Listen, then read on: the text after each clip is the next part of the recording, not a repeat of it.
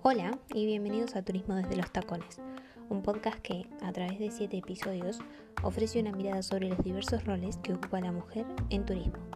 Mi nombre es Fabiana Gini y te invito a acompañarme en este espacio de reflexión.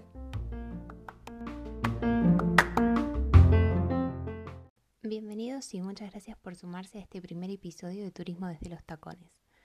Para iniciar con este podcast decidí hacerlo con un tema que, en lo personal, me resulta muy interesante porque además me es muy cercano y es el rol de la mujer en el ámbito laboral.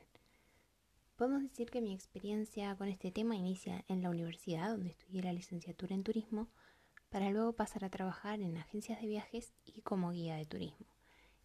Y en todos estos ámbitos siempre las mujeres fuimos mayoría, algo que tras algunas lecturas pude comprobar que se repite alrededor del mundo.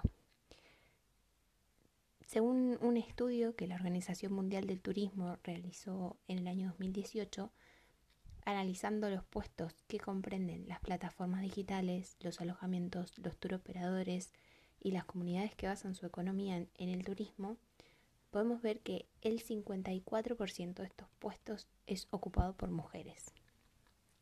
Claro que esto es un promedio mundial, por lo que vamos a encontrar países que están por debajo y otros que están por encima de la media. En el primero de estos casos encontramos la zona de Medio Oriente, donde solamente el 9% de los puestos laborales en turismo es ocupado por mujeres. Una situación que creo podría deberse en parte a la cultura de estos países. Mientras que, por ejemplo, en el caso del continente africano, el porcentaje es bastante superior a la media, con un 69% de los puestos en turismo ocupados por mujeres. Si bien, por otra parte, es verdad que podemos encontrar zonas que están más cercanas a este promedio mundial, como es el caso del continente europeo. Los puestos en turismo en el continente europeo son ocupados en un 53% por personas de género femenino y dentro de los 45 países que formaron parte de este estudio de donde se recabaron datos, casi el 64% de las mujeres en turismo ocupan un cargo en agencias de viajes o en tour operadores. Y esto a mi parecer es un dato no menor, ya que respecto del resto de los países, las mujeres europeas presentan un mayor nivel de estudio, lo que les permite acceder claramente a puestos más profesionalizados. Sin embargo, algo que podemos ver aún hoy en día, las mujeres eh, no nos sentimos representadas en los altos niveles profesionales, al igual que permanecemos concentradas en empleos de bajo nivel. Esto puede deberse a que, si bien en las universidades, en los niveles de grado, hay una mayoría de estudiantes mujeres, no ocurre lo mismo cuando se trata de másters o doctorados. Y claro que más allá del ámbito académico, donde los porcentajes se igualan con el de los hombres que concurren, vemos que en los casos de cargos jerárquicos los números se revierten. Es decir, que estos puestos pasan a ser ocupados mayoritariamente por hombres. Y un caso claro de esto son los ministerios de turismo, en el que al 2018 solamente el 23% de estos puestos eran ocupados por mujeres. Y claro, tal vez te preguntes, ¿por qué este dato es tan importante? Y es que teniendo en cuenta los objetivos de la Agenda 2030 para el Desarrollo Sostenible, podemos observar que en aquellos países donde los cargos jerárquicos son ocupados por mujeres, se implementa un mayor número de medidas en pos del objetivo que tiene respecto de la equidad de género y el empoderamiento de mujeres y niñas.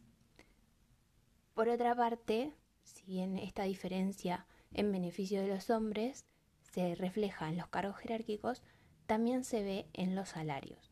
Y Mientras que en general los puestos en turismo son considerados peor pagos que en otros sectores, lo que podría deberse, por ejemplo, a efectos como la estacionalidad, la informalidad o el hecho de que sea el primer trabajo de muchas personas, existe una tendencia a nivel mundial de que los hombres ganan en promedio un 14,7% más que las mujeres que ocupan los mismos puestos en turismo. Personalmente, cuando trabajaba en Argentina no notaba esta diferencia porque allí se tienen en cuenta otras condiciones, como los títulos obtenidos o la antigüedad que uno lleva en la empresa para la que trabaja.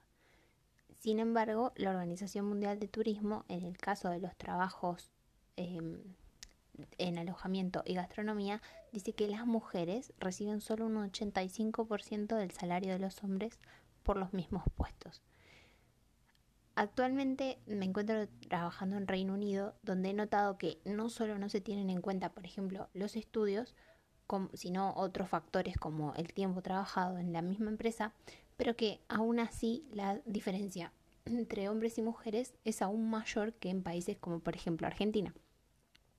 En Reino Unido, las mujeres en promedio reciben un 71% del salario que reciben sus compañeros del sexo opuesto. Y aunque estos porcentajes no representen el trabajo en agencia de viajes o tour operadores, yo personalmente he notado esa diferencia de salario respecto a género. También eh, me parece importante remarcar que alrededor del mundo las diferencias se acrecientan cuando entran en juego factores como migración y etnicidad.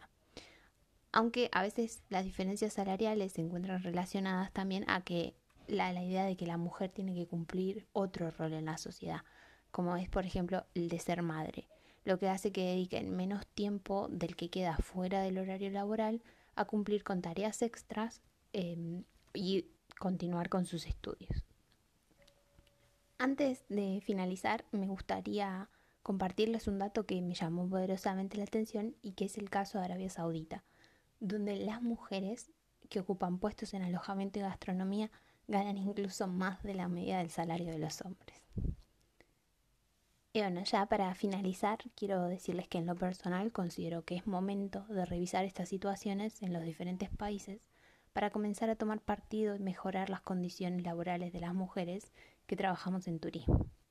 De esta manera, no solo nos vamos a sentir mucho más motivadas para continuar trabajando a la, a la par de nuestros colegas hombres, sino también para profesionalizarnos cada vez más.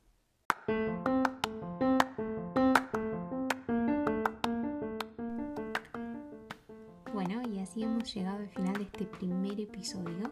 Pero recuerden que pueden contactarme vía email o por redes sociales para hacerme llegar sus opiniones y comentarios sobre lo conversado. Nos encontramos en el próximo episodio para charlar sobre maternidad y turismo.